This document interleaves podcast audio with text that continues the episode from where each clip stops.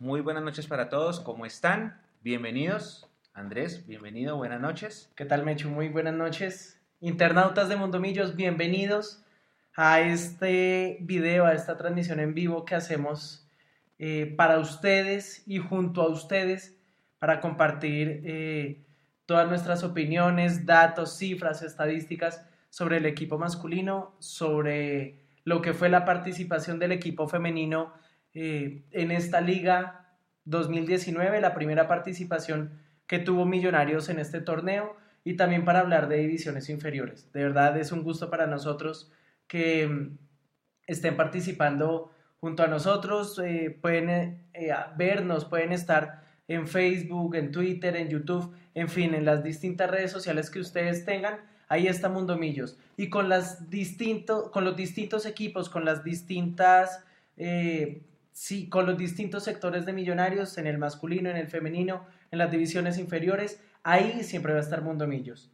Eh, los invitamos a que se sigan conectando, a que nos escriban.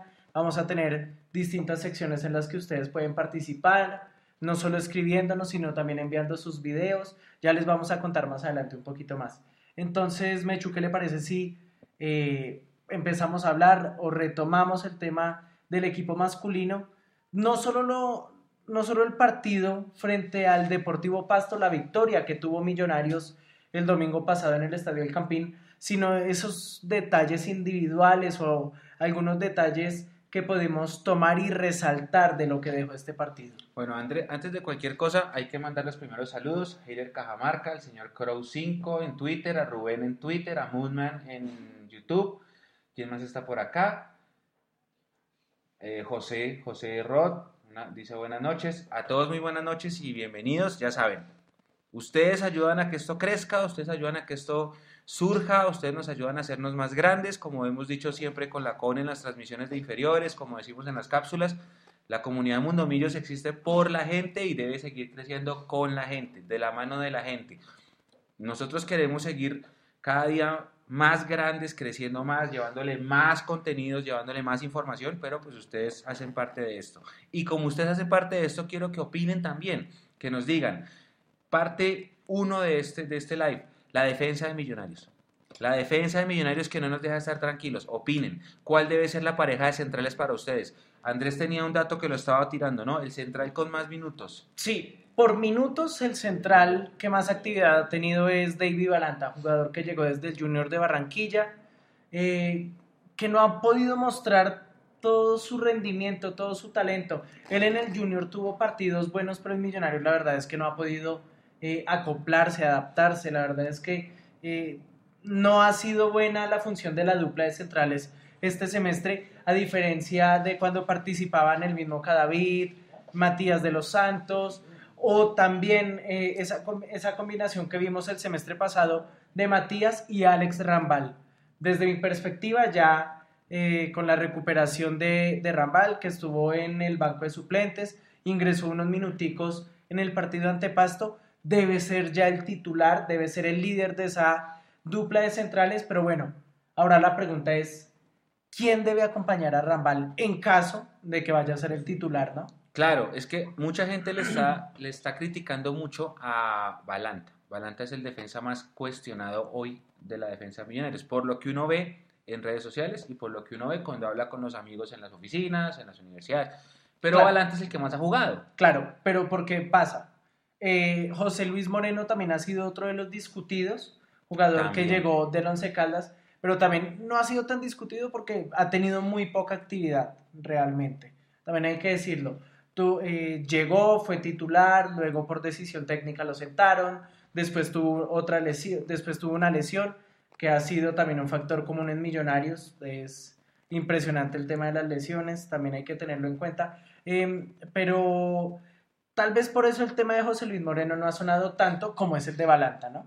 Sí, ahora, está el tema de, de, Payares, que Payares es el jugador que está volviendo de una lesión, que es el defensa más experimentado, que lamentablemente le pasó algo que se repetirá dentro de 100 años, la lesión de Luis, pero volvió, ya hizo gol, hizo gol porque Juan nos comentaba que él le empezó en divisiones menores como delantero y definió como crack, eso le sube la moral, como bien dice usted, y entonces en ese sentido, la gente ya, ya están escribiendo Payares Rambal y que Avalanta lo manden para la Pony, por ejemplo, aquí dicen.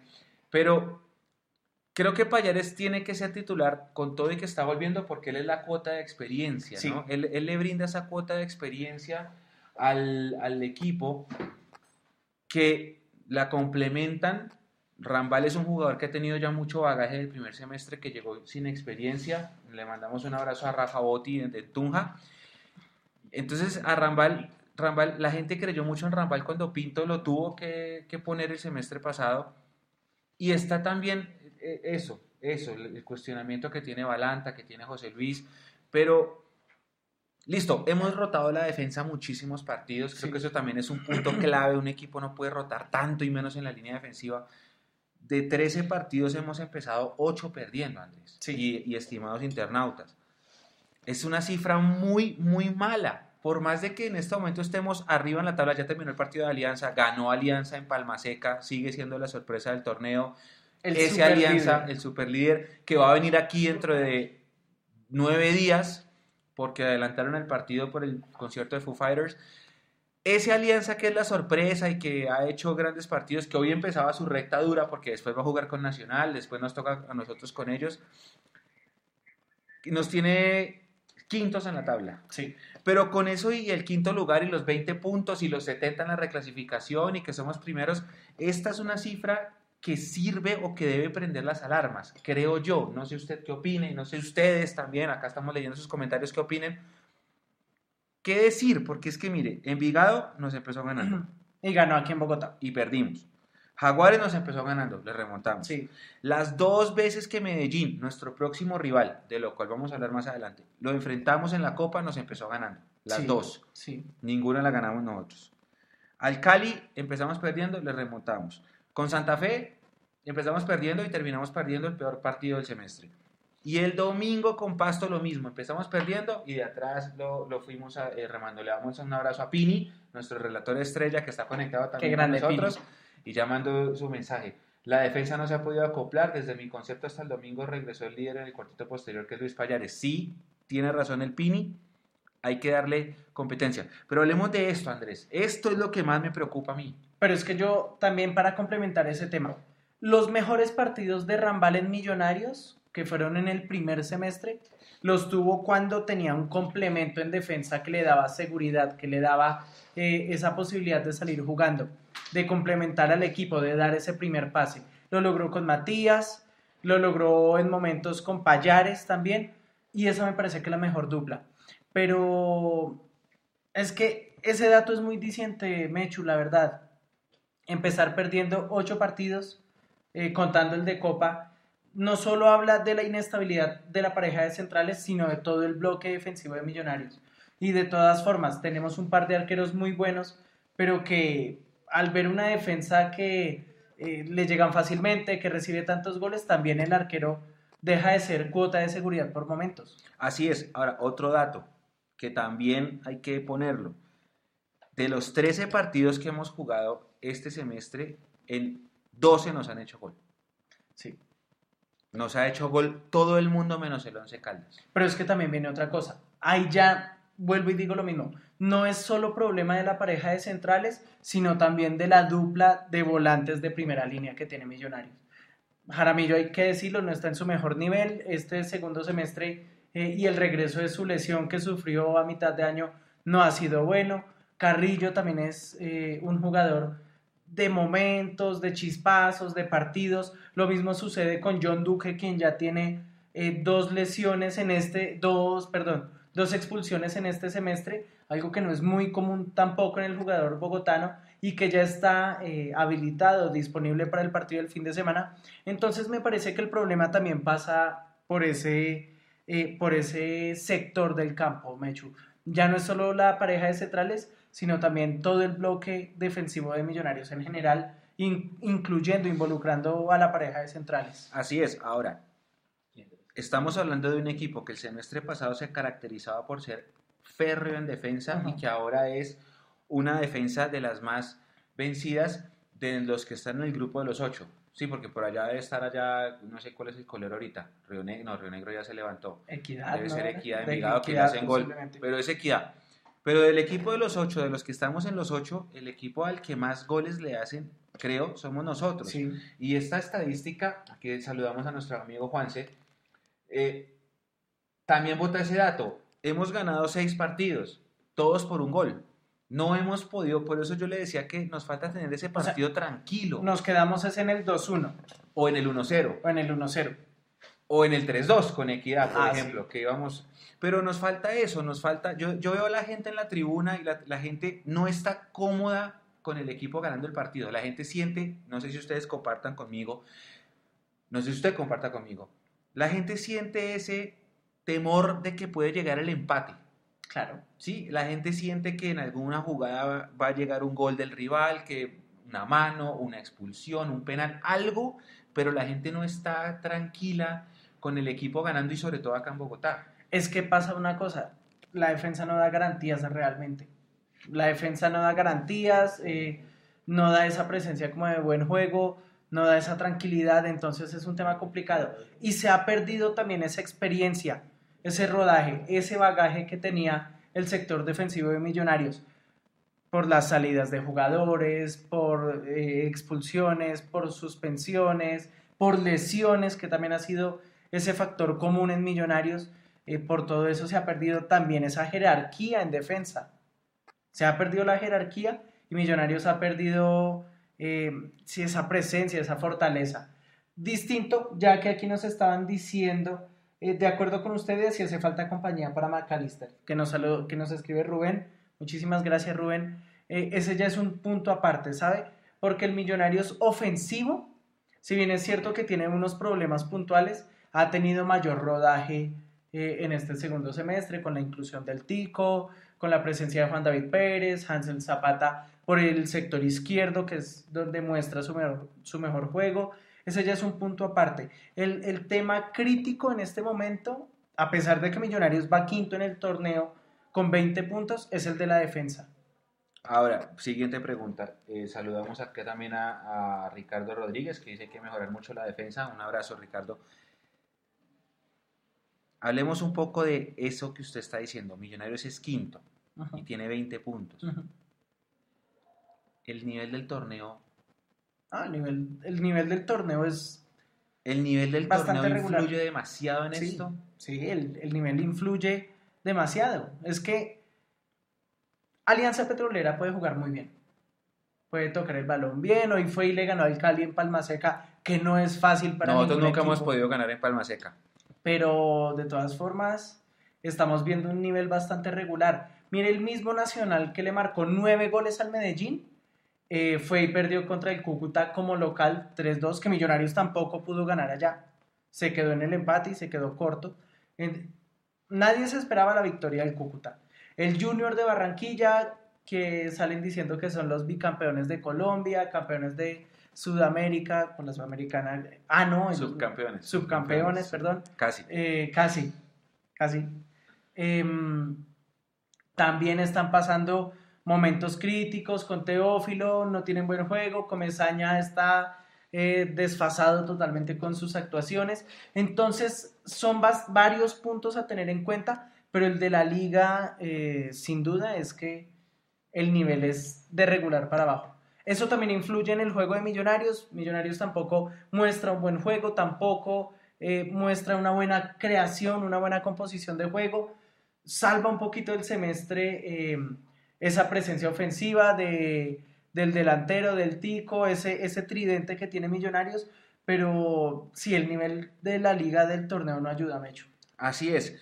Y en ese sentido, tenemos que decir que, gracias a Dios, tenemos un campeonato regulado por lo bajo. Sí. Y por eso, y por esa razón es que, con todas nuestras falencias, estamos eh, en el quinto lugar. Sí, Y gracias sí, a sí. que llegó José Guillermo Ortiz, que fue una tabla de salvación cuando la cosa estaba quemando a nivel ofensivo y que Pinto encontró en Hansel jugando con perfil cambiado la solución a ese problema en el circuito ofensivo, aunque claro, cada partido que pasa los técnicos van viendo videos y cada vez va a ser más difícil de llevar esa constante. Creo que, que- también nos están controlando en eso. Y que también el mismo profesor Pinto va rotando a los jugadores. Cuando mejor juega Hansel Zapata, eh, pasa, lo pasa a jugar por el sector derecho, que es donde no ha podido mostrar todo su potencial. Y lo mismo pasa con Juan David Pérez. Le cambian el perfil y se pierde, se pierde el juego. Falta ese, ese pedazo. Pierde esos chispazos que tiene, pierde esa eficacia que tiene. Ahora, sí, el equipo a nivel de resultados, y yo le decía a Eduardo también eso en la cápsula, contra la matemática usted no puede competir, o sea, usted no puede pelearle a los números. La matemática es exacta. Y la matemática dice que hemos ganado seis partidos. Sí, Y la claro. matemática dice que hemos perdido eh, tres, tres. Que pero estamos que en la parte alta de la tabla y que somos el mejor equipo del año y que tenemos 70 puntos. Y Juan también puso una estadística, ya vamos a con este, con este video. Juan puso una estadística indicando que el mejor registro de millos en, en el año fue en el 2017 con Russo, que hicimos 86, o sea, Ajá. estamos a 10 partidos más finales y clasificamos de superarlo. Y si llevamos este ritmo y seguimos con este mm, con esta racha lo vamos a superar. Es decir, Jorge. Luis Pinto tiene toda la pinta que va a terminar el año como el técnico con más puntos en un año en Millonarios, que va a romper el récord. Bien, pero no es eh, de ocultar que la sensación del hincha es de inconformismo. Claro. ¿sí? Y es raro porque estamos ganando, pero el hincha está inconforme. El hincha está inconforme por el cómo, por cómo se están logrando los puntos. El hincha no olvida lo que pasó en el clásico. El hincha hoy, que es eh, dice- 17 de septiembre, todavía no olvida lo del 5 de junio y hay mucha gente que sigue la olvida por eso. Y el hincha tampoco olvida el partido en Santa Marta. Porque el partido en Santa Marta lo habíamos jugado muy bien en el primer tiempo y nos lo remontaron en 10 minutos. El equipo que, puede, que está peleando descenso. Sí. Entonces, va ese último, inconformismo, ese inconformismo, y que perdió con el Cúcuta también allá en Santa Marta, y que perdió ahorita con el Tolima, entonces cuando se acabó el partido en Santa Marta, todo el mundo decía, en esa plaza ganan todos menos millonarios, algo así. El hincha no está conforme, Andrés, y es raro porque el equipo está ganando, pero no sé si sea el efecto de la eliminación del semestre pasado, pero el hincha no está contento con su equipo, y, y el hincha usted escucha lo que dicen, y el hincha dice, no, sí ganamos, pero... mm, No, es que de todas formas eh, el juego de Millonarios no es vistoso, no da como esa alegría verlo, no da como ese entusiasmo, como ese querer verlo y seguirlo realmente. Se gana por lo justo, se tienen resultados muy cerrados, eh, caso adverso el 3-2 frente a Equidad, ya que usted lo reseñaba, pero sí no es de ese juego vistoso, no es de ese juego que por momentos nos tenía acostumbrados, inclusive el semestre pasado, cuando Millonarios venía cabalgando en la primera posición y demás. Entonces también eh, esa relación con el hincha se ha quebrado un poco. sí, y eso, y eso sí. sabe que, y es un punto aparte. Eso también lo ha, eh, ha elevado ese quiebre. eh, de pronto la relación directamente con la parte administrativa, que se maneja eh, el club de una manera un tanto fría, alejada como de los hinchas por momentos. Me parece que eso también eh, ha influido. ha influido, ¿sabe? Por momentos el precio de la boletería, la relación con las tribunas populares, todos esos factores ayudan, contribuyen, eh, en este caso de una forma negativa, eh, a esa distinción entre hinchada y equipo que se representa finalmente en el campo de juego y que se representa también en asistencias. Sí, por ejemplo, eh, para este partido habían sacado una promoción que decía que por compras en 200 mil pesos, una cosa así, le daban una boleta y la gente se le daban a criticarla como no. O sea, sacó una promoción de 50 para que la gente en serio Algo así, pero es que algo, Pero algo sí, más como que la accesible. relación está ahí maniatada, está dañada y eso influye y el rendimiento del equipo también. Y ese día de equidad que usted menciona, por ejemplo, que estábamos ganando 3-1 y entra el 3-2, la gente no pudo disfrutar los tres goles porque enseguida, Dios mío, ¿será que nos van a hacer el 3-3 Claro. y sufra? ¿Y cuánto queda? Y y el radio que dicen en el radio y no sé qué. Entonces no se ha podido tener ese partido tranquilo. En el semestre pasado nosotros metíamos un gol y lo defendíamos muy bien.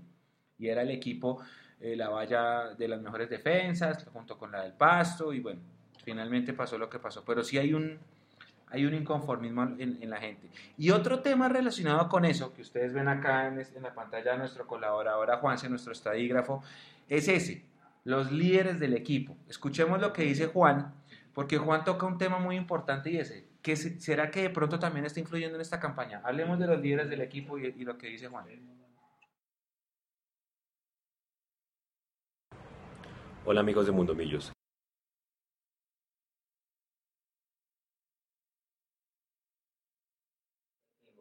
A ver, vamos a ver si tenemos a Juan. Ya vamos con Juan, ya vamos con Juan. Que toca un tema importante. De pronto, no, no lo hemos visto en ese lado. Sí, en la defensa se siente que Matías de los Sí. Santos hace una falta tremenda. Tremenda, porque a Matías de los Santos le está supliendo Rambal, que vino de la B y que recién está empezando a coger bagaje. Breiner Paz, que es canterano.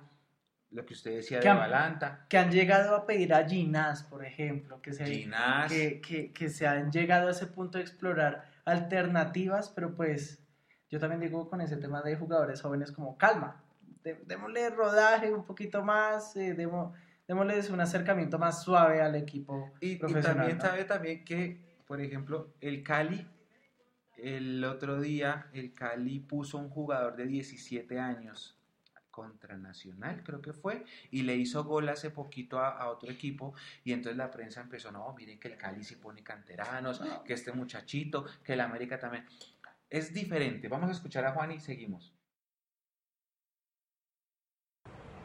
Hola amigos de Mundo Millos, les habla Juan C. Gómez, arroba Gómez Juan Sebas en Twitter.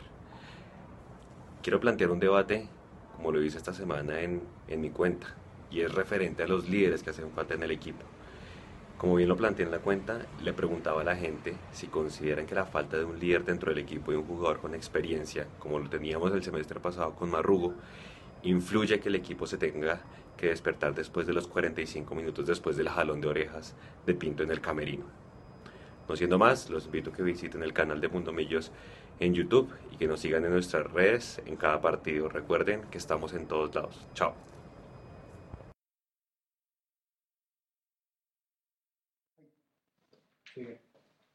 Ahí, escuchábamos a Juan. Y el, el tema es importante, sí, la salida de Cristian Marruco.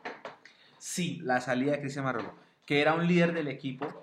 Yo de Cristian Marrugo tengo una escena que le dije a la Cone en, algún momento, creo que tres días después, en, el primer, en la primera transmisión de divisiones menores, después de esa eliminación, y que lo decía acá. Cristian Marrugo nos hace el gol en América, el 1-1, y Cristian Marrugo es el primero que empieza a arengar a la gente para que no se quede callada y siga alentando, y al minuto de esa jugada lo sacan. sí. Y Que él es el que lleva el balón, todo, sí. Y ahí lo sacan del campo y termina la temporada para Cristian porque sale del partido y en declaraciones dice, no, yo me voy porque no me quisieron renovar y ahí terminó todo. Y que acto seguido, lo que volvimos a saber de Cristian Marrugo fue que ya había regresado a entrenar. Una foto con el Puebla, Una, una foto, foto. No se había dicho nada más. Pero en fin, eso ya es Ya fue, pero, punto aparte. pero no hubo ese reemplazo de Cristian Marrugo, porque la gente dirá, sí, Juan Camilo Salazar volvió, pero no es lo mismo el bagaje de Juan Camilo Salazar, que tuvo que volver casi que sin querer, que el, el bagaje de un jugador como Cristian Marrugo. Claro. Y para completar, bueno, se pasa esto de Santiago Montoya que se nos lesiona, y se va Matías de los Santos, y Wilker estuvo medio torneo más pensando en, en- en el tema de su renovación, que ya se dio y por eso tapó. Entonces, donde los líderes del equipo, Andrés, se- eso influye y le- también les preguntamos, acá, está, acá están diciendo, influye mucho que el equipo se ve sin carácter, el Millonarios de esta temporada no aparece ni la mitad del semestre pasado, otra vez el- a- nuestro amigo Heiler, que es el que nos ayuda, nuestro corresponsal en Villavo, que está conectado. Sí influyen los líderes del equipo, No, Andrés, y por eso demasiado. está, y por eso ese cambio de todo en este segundo semestre. Influyen demasiado. Y es que el tema del liderazgo, ya usted lo reseñaba con el tema Marrugo, eh, en este semestre también va combinado a unas posiciones esenciales en Millonarios que no fueron eh, reemplazadas apropiadamente. Ya reseñábamos el tema de la defensa y en la zona de creación, en la zona de volantes, al que le ha tocado encargarse eh, de ese papel es a Macalister Silva, que sí, que tiene dotes de jugador creativo, que tiene dotes eh, para generar conexiones con los delanteros, pero no es un 10-10, no es un 10 nato, no es un volante creativo nato. Eso también hay que tenerlo en cuenta. Se iba a confiar no solo en Juan Camilo Salazar, sino también en Santiago Montoya.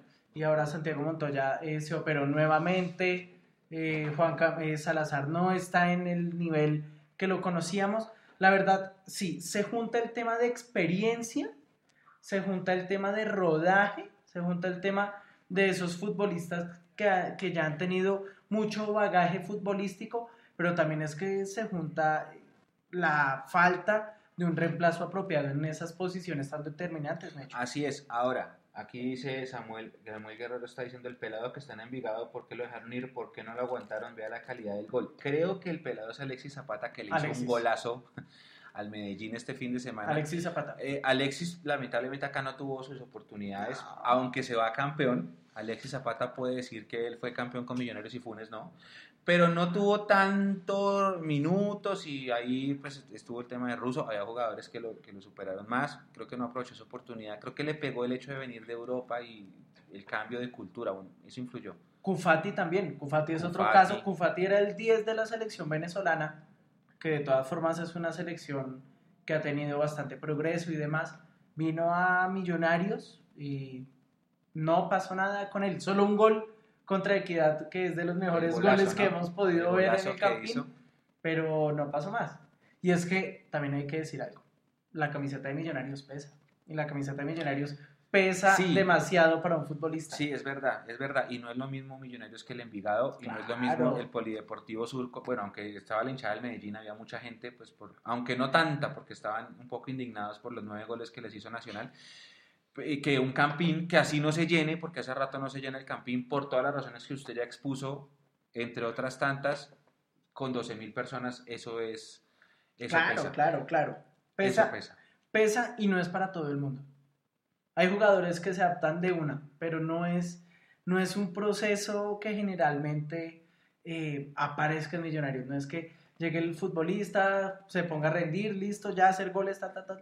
Al Pocho Insúa también con todos sus años de experiencia en el fútbol le costó la Sí, altura la, bogotana la y le costó cuesta, la Millonarios, prensa todo, cuesta, todo, eso, todo, todo. eso es algo que pesa, pesa, no solo nosotros, toda la prensa, todos los medios partidarios y no partidarios, esas cosas pesan. Hablemos un poquito, Andrés, del Medellín. Antes de, tocar el tema del Medellín, quiero recalcarles a los, a los telespectadores, que hay bastante gente conectada, vemos acá, que la idea es que ustedes nos indiquen qué quieren, qué temáticas quieren abordar. La idea es que nosotros lo hagamos el lunes, preguntar qué quieren, qué temas quieren tocar para que el martes preparemos todo este guion. Si quieren saber de historia, si quieren saber de iniciativas de los hinchas, por ahí los muchachos de Moteros Millos Club están preparando un plan para un hogar geriátrico. Estén pendientes de nuestras redes sociales que ellos están preparando una, una dotación, donación también.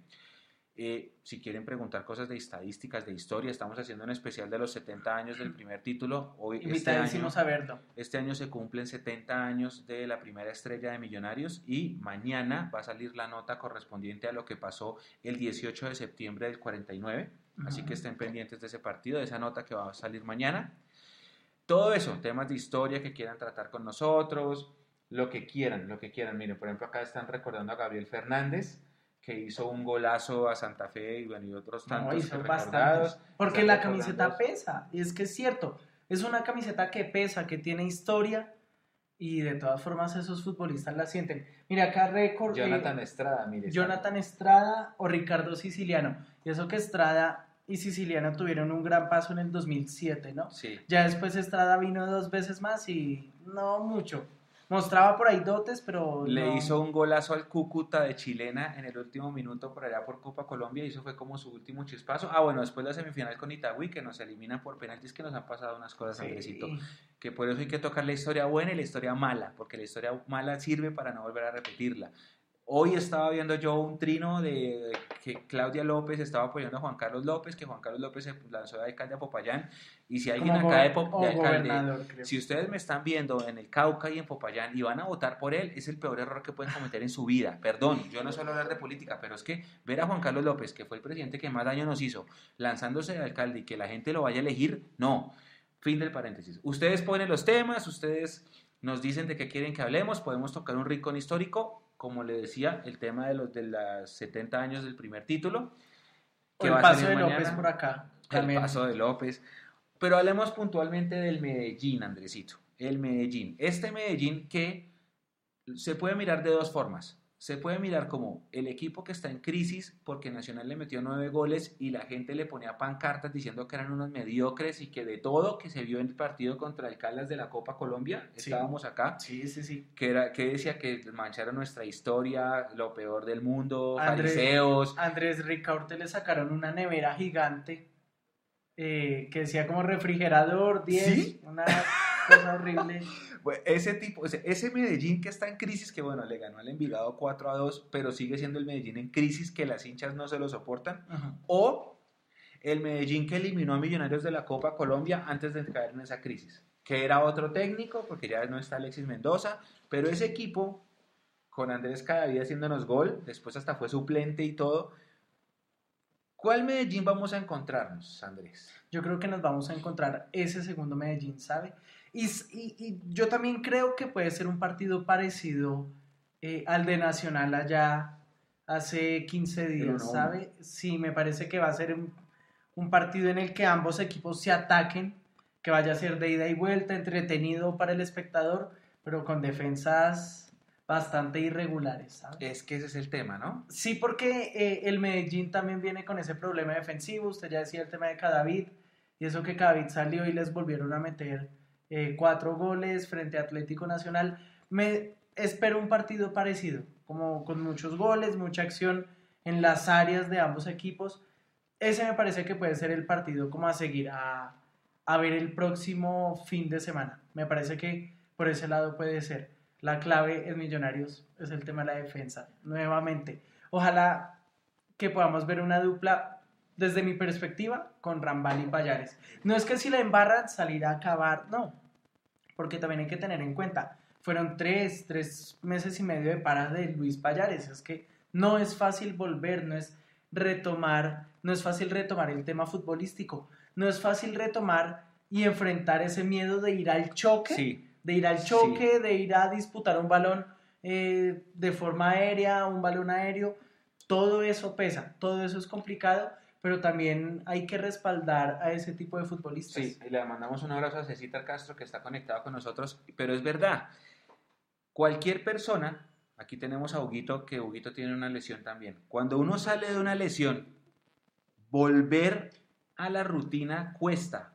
Porque uno inconscientemente queda con ese miedo de que Sí. vuelve a pasar. Sí. A mí me pasó con los tobillos. Yo tuve lesión de tobillos. Y volver a jugar era una cosa que uno decía, no, me va a- se me va, o un esguince, o se me... Y un jugador como Luis Payares, que tuvo una cosa peor, porque fue ya más densa, Fue una concusión. O sea, que más eso, no- densa, eso no es fácil. volver a eso psicológicamente es difícil. Pero bueno, gracias a Dios ya hizo gol. Va la pregunta entonces. Listo. Estábamos hablando de ese, de ese duelo entre dos defensas que reciben muchos goles y todo el tema. ¿Usted qué cambios haría aparte de la defensa? Porque la defensa hay que tener a los centrales y consolidarlos. Ajá, Que tanta rotación defensiva también cuesta. ¿Qué otro cambio haría en la nómina? ¿O juega con el mismo equipo que le ganó a, Alia- a Pasto, perdón, el- en el Atanasio el próximo sábado a las 5 de la tarde? Me lo seguiría jugando con Wilker Fariñez. Eh, tuvo un par de salidas regulares, pero también es un tema de tiempo, de timing, de, de que él retome como esa actividad. eh, esa para puede que lo haya afectado y, y el tema de la para en los guardametas es más complicada, ¿no? Eh, es, más, es más difícil de afrontar. Entonces, ese me parece como el primer eh, punto a tener en cuenta, la continuidad de Fariñez.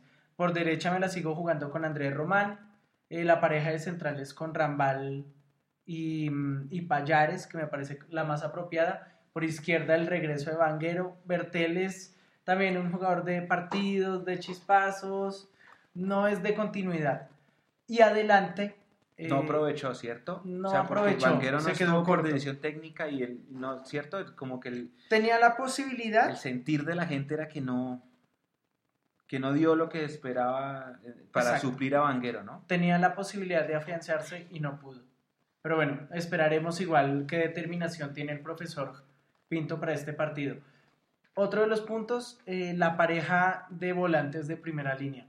Desde mi perspectiva me la jugaría con Duque y con Carrillo. Jaramillo es el que ha venido con el nivel más irregular de los tres. Lo mandarías al banco por este partido. Exactamente. Ver Ya vuelven los dos, ya pagaron sanción. Puede jugar Duque y si ya están disponibles, a menos que ocurra algo de aquí al día del partido, cosa que no, no queremos, pero bueno. Eh, adelante también McAllister, me parece que tuvo un buen partido contra, Figura. contra, contra el Pasto, elegido figura jugador Mundomillos de la cancha. exactamente elegido por ustedes, por los La internautas de. Mundomillos, y me la seguiría jugando con el tridente ofensivo, con Hansel Zapata, con Juan David Pérez y con el Tico.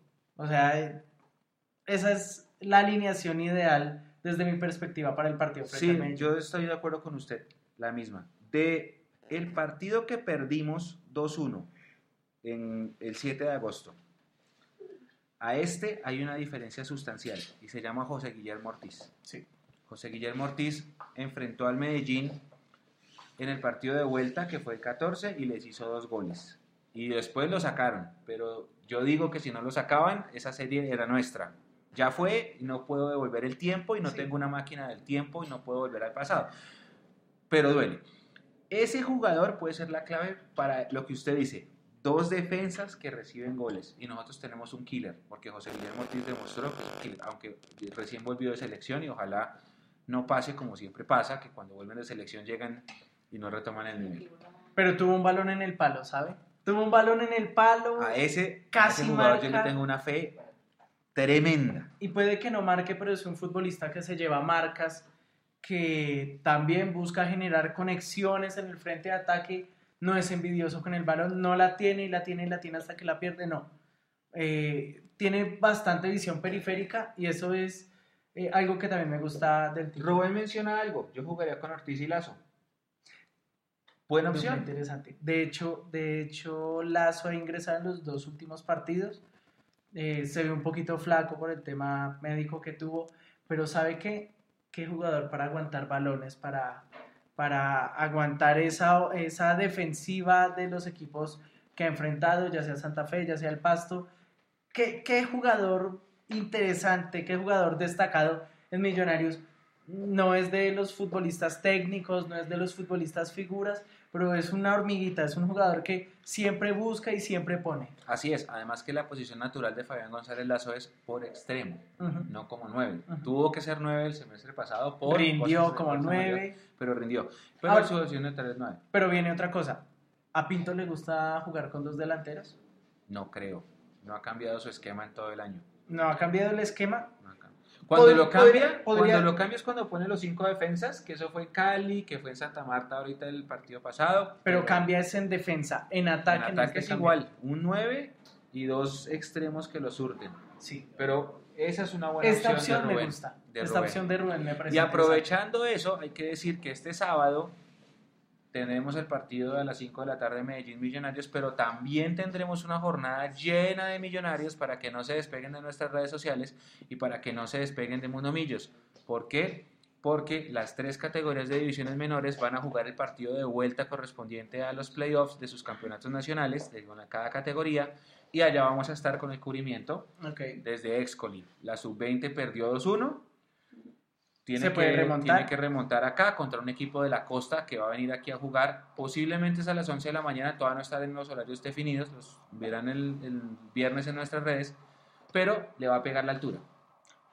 Lo mismo el equipo sub-17 que cayó ayer 2-0 en Medellín, pero acá tendrá que venir Belén La Nubia, que es un equipo muy bueno, es una cantera muy fuerte de Antioquia, esos, esos son buenos en ponifútbol, usted que cubrió también fútbol infantil y los conoce. Ese equipo vendrá a jugar con una ventaja de dos goles, pero se puede remontar.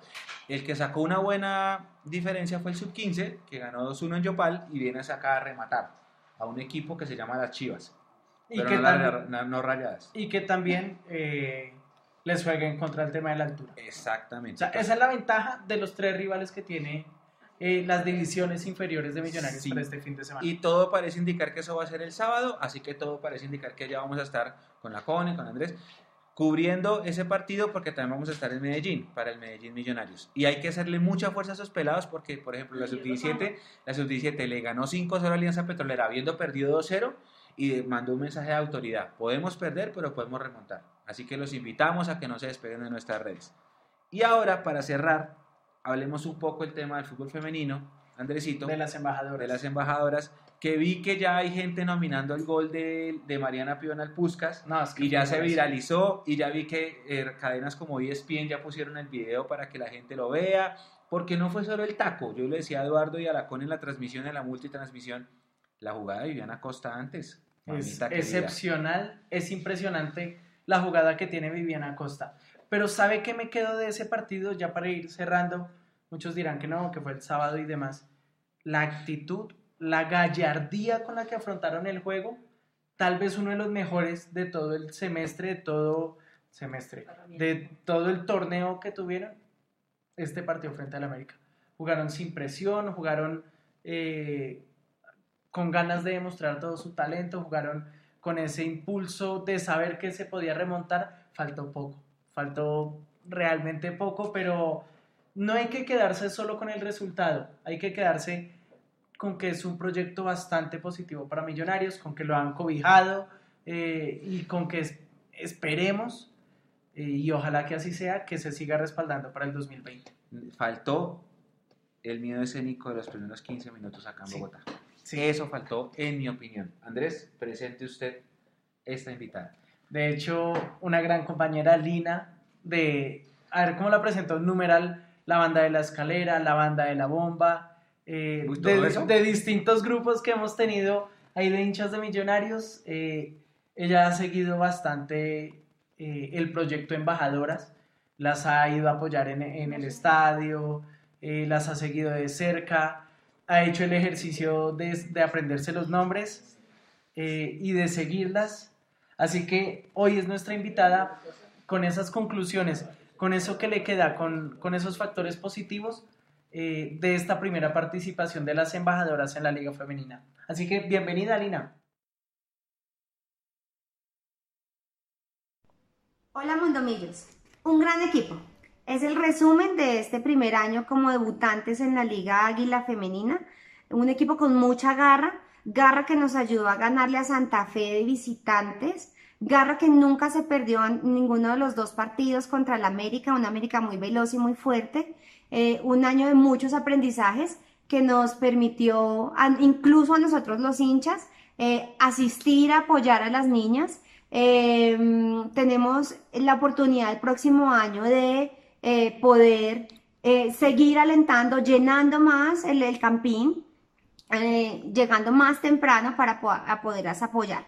Eh, resalto todo el trabajo de todo el equipo, pero principalmente para mí las mejores jugadoras del torneo fueron eh, Viviana, Mariana Pion, Lina Gómez, Liz Moreno, es un gran trabajo eh, y lo más importante pues nos queda el mejor gol de la Liga Águila Femenina, incluso digo yo de la Liga Águila Femenina y masculina.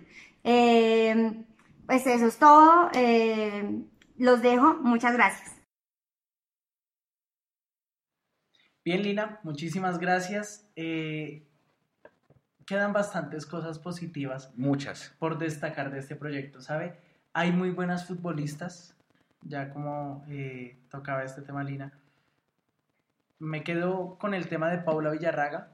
Debió haber tenido más oportunidad, lastimosamente. Y está Michelle, que es selección, ¿no? Y, está Michelle Lugo, que es, que es selección Colombia, ganadora eh, en los Panamericanos de Lima hace un mes, hace menos de un mes, eh, jugadoras destacadas. Me quedo también con el trabajo de Sara Páez, que no eh, pudo terminar el torneo por lesión. el trabajo de Cindy Ángel también me gustó bastante. Fabiola Herrera tuvo un buen eh, desarrollo en el torneo. De pronto en esos momentos claves se quedó un tanto corta, pero también hay que valorar que en su primera experiencia fuera de Perú tuvo un balance bastante positivo. Igual que María Peraza, Lizeth Moreno. A María Peraza la ¿no? Sí, pero es que... Físicamente también. Juega bien, es bonita, pero más importante, juega bien. No, no, es que cuando estaban dando la vuelta olímpica pasaron por Oriental y María Peraza fue la sensación. Ella y Natalie. Natalie se tomaba fotos con todos y ahí está la galería en mundomillos.com. Pero cuando María Peraza dio la vuelta por norte hacia Oriental, sí. empezaron a sonar eh, eh, los piropos, te amo, gracias y, pero a María Peraza, no, se imagina, increíble, increíble. Pero es que mire una cosa, fue cuestión de dos, tres meses para que ellas se quedaran... En un lugar, sí. para que hayan conquistado a esa hincha de millonarios, que por momentos es duro, que por momentos es un poco reacio, no es tan receptivo al tema como de eh, estandartes, no ídolos, sino como referentes, pero todo el plantel se metió como en ese corazón de la hinchada. Sí, me gustó, me gustó, por ejemplo, vi un cartel, está la foto también en la galería, los invito a que la visiten. eh, Lina Gómez con un hincha que le hizo una pancarta que decía la pelota siempre la 16. Sí. Eso me encantó. Yo apenas vi ese cartel de una, hay que sacar la foto para la postería. Me gustó mucho, me gustó. Qué buena actitud tuvieron los hinchas de la banda del Oriente y de a su lado, si están viendo este video o si lo van a ver en diferido, ellos se fueron a tomarse fotos con las embajadoras con sus trapos. Javier Peña puso las fotos que se sacaron con ellas en el trapo, los creyentes también. Hubo mucha receptividad, como dice Andrés. Me gustó mucho eso. Me gustó que eh, el hincha de Millos sabe cuando la gente, como se dice en el argot del fútbol, pone huevos. Y estas muchachas ganaban, perdían, empataban, pero corrían Sí. corrían. Muchos pensaban que a ese, que al América no se le podía ganar, que era el América invicto, que era el. América super líder. Y esa derrota le va a hacer jugar la final de vuelta a visitante. Sí. Si el América nos empataba o nos ganaba, cerraba de local la final. No lo hizo, pues porque perdió con nosotros. Sí queda esa sensación de, ay, faltó un gol, lo tuvimos muy cerca, siempre faltan cinco para el peso, ¿no? Pero la, la, la, la, la moraleja como tal, el balance, si se quiere decir, es bueno. Ahora le pregunto, que usted es el, se- el- el que cubre embajadoras, ¿qué va a pasar? Bueno, ellas trabajan con Millonarios hasta el 30 de septiembre, de ahí eh, ya salen a vacaciones, ya se acaba el contrato entre ellas Pero y se les acaba el contrato. Sí, ya. Finaliza la vinculación con Millonarios. ¿Qué queda? Eh, bueno, primero esperar a que haya una determinación oficial de la I mayor, a ver si hay Liga 2020, si no hay, qué va a pasar, porque no se han pronunciado, algo bastante lamentable porque Sí, ya estamos a punto de cerrar el año. ¿Y qué me queda del equipo? Ya hablamos de las partes o de los factores positivos. Por reforzar la posición de delantera en primer lugar. sí. La delantera. Eh, ¿Cuántos partidos mi- ganó Millonarios, este Millonario femenino? Ganamos por cuatro. diferencia de dos goles. Mm, Solo contra Fortaleza. Fortaleza.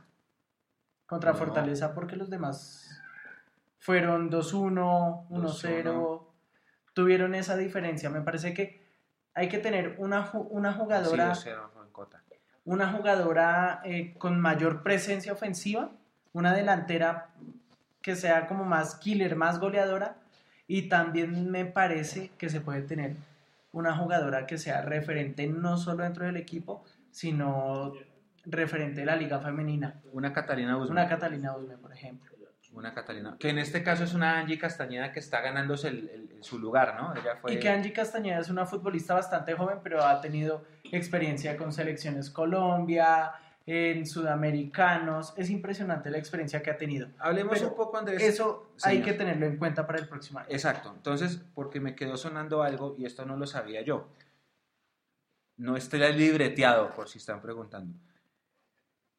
Tenemos en Michel Lugo, dicen quienes conocen mucho del tema, que Sandra Sepúlveda es la portera de la selección, pero. Sandra Sepúlveda ya está eh, veterana.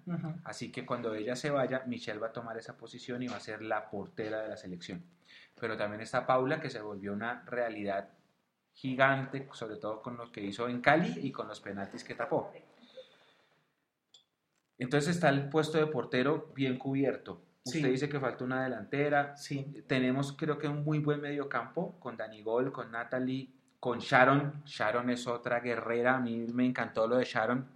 Eh, Chiquitica en estatura, pero gigante en espíritu. se le medía a jugadoras que casi que la doblaban en tamaño y en masa. Es una cosa Mariana. Mariana tiene una, Mariana es esa garra charrúa simbolizada en una jugadora que también se ganó el corazón de la gente. Pero se acabó el contrato. Entonces, ¿qué va a pasar? El primero de octubre puede llegar a América a firmar contrato con ellas. ¿Qué- No. ¿Cómo, se, ¿Cómo se cubre ese tema? Si usted sabe, no sé. No, no es ni siquiera el América. Puede que vayan a jugar a otra liga. Puede que vayan a jugar a Venezuela, puede que vayan a jugar a Argentina, puede que jueguen en, en otro país. Y que para el segundo semestre, si es que hay liga, como no fue en este año, que regresen eh, a Colombia. Pero generalmente pasa eso. ¿sí? Exacto, pero por ejemplo un equipo como un equipo que tenga una estructura administrativa fuerte, nacional, que es puede, ellos pueden llegar el primero de octubre, llamar a Michelle Lugo y decirle le vamos a ofrecer tanto y venga firme con nosotros y no hay ninguna cláusula que diga que mejor, que no es, que espere, no, No. pueden hacerlo. No, pues ya se, Está. maneja, ya se maneja el tema interno, ¿no? Ya se, ya se maneja la conexión eh, directamente con las jugadoras, entre millonarios y ellas, pero si al primero de octubre no hay algo así afianzado, puede llegar otro equipo de Colombia, de otro país, y, y ofrecerles otro tipo de proyecto. O sea, ahí no hay ningún problema. Bueno, queremos invitarlos, vamos a cerrar ya este, este primer live. Queremos invitarlos a todos a que si ustedes quieren salir como salió Juan, como salió Lina. Lina, eh, pueden mandar sus videos. Está nuestro, nuestro perfil de Facebook disponible, está la cuenta de correo contacto arroba está en los directos de Instagram, nos pueden mandar sus videos, así como los vieron, un minutico, 30 segundos, hablando del tema que quieran. Acá los ponemos para que la gente lo vea. Esto va a quedar vivo y va a quedar también diferido. Así que eh, ustedes están eh, habilitados para mandarlos. El que quiera participar puede mandar su video. Aquí lo vamos a mostrar en la pantalla. Lo vamos a mostrar también ahí en la transmisión, en el diferido. Bienvenido sea el tema que quieran. Ya lamentablemente la Liga Femenina tuvo Termina. muy poco eh, tiempo y ya se nos acabó. Sí, es que las finalistas juegan 12 partidos. Exacto, y van a jugar Copa Libertadores. Nos faltó un gol para ir a la Copa Libertadores, que hubiera sido el sueño. Ojalá el otro año pudiéramos ir a la Copa Libertadores, ganar un título. Creo que ya nos dimos cuenta que Se podemos, puede, se puede. que podemos y que tenemos un buen equipo. Pues armamos una muy buena base. Esto hay que mantenerlo administrativamente en el tiempo para que se mantenga. ¿Qué decir? Eh, ya, bueno, nos quedan tres categorías de menores, nos queda el plantel profesional, con el plantel profesional vamos a ir hasta diciembre si Dios quiere y nos da la posibilidad, pero los invitamos, el video que quieran, lo que les digo, si quieren preguntarnos cosas, si quieren proponer temáticas para este espacio, bienvenido sea, aquí vamos a estar todos los martes, la hora, ya les contamos, va a estar en veremos, pero pues la idea es que quede una hora fija para que ya todos ustedes se programen, así como nosotros, y hagamos este live semanalmente eh, para toda nuestra comunidad. Andrés, no sé si quiera despedir el programa con algo, algunas palabras de este primer programa, ¿qué más quiere decir? Así es, ya para cerrar, nuevamente agradecerles a todos ustedes, internautas de Mundo Millos que estuvieron conectados con nosotros y recordarles que el sábado va a haber divisiones inferiores. Sí. Entonces, para que sigan a los tres equipos, a las tres categorías, hay que seguirlos, hay que apoyarlos, hay que respaldarlos, eh, hay buenos prospectos de jugadores, hay que acobijarlos y ustedes pueden seguirlos aquí a través de Mundo Millos. Así es, eh, la sub 15, la sub 20 y la sub 17 van a jugar. Todavía no tenemos horarios, los horarios van a salir por tarde el jueves en la noche, así que como siempre los pondremos el viernes por la mañana en nuestras redes sociales, los horarios confirmados. Sí sabemos marcadores, sub 20 perdió 2-1, sub 17 perdió 2-0 y sub 15 ganó 2-1, pero todos tienen acá el partido de vuelta el sábado. Creo que todos van a ser el sábado, pareciera. Así que los invitamos. Si quieren ir a Excoli, pueden hacerlo. Los partidos se puede ver gratis, es entrada libre. Si van en carro, les cobran un parqueadero, creo que de 5 mil pesos, no importa lo que se demoren. Si van en bus, se bajan en el, en, el, en el portal norte, toman el alimentador Jardines y se bajan en el cementerio, que ahí sale un carrito que los lleva por mil pesos hasta Excoli. Hubo gente que acompañó a la sub-17 con, a los 17B, con bombos, con banderas. Los invitamos a los que quieran ir que vayan y acompañen y nos acompañen. Allá va a estar la Cone, va a estar Andresito.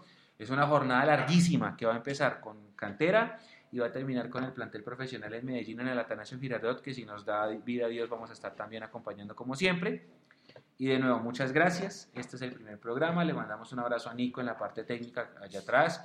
Le mandamos un abrazo a don Hugo Molano, a la Cone, a Eduardo Zabalaga que nos va a acompañar, pero hoy no pudo venir. Y nada, este es nuestro nuevo proyecto.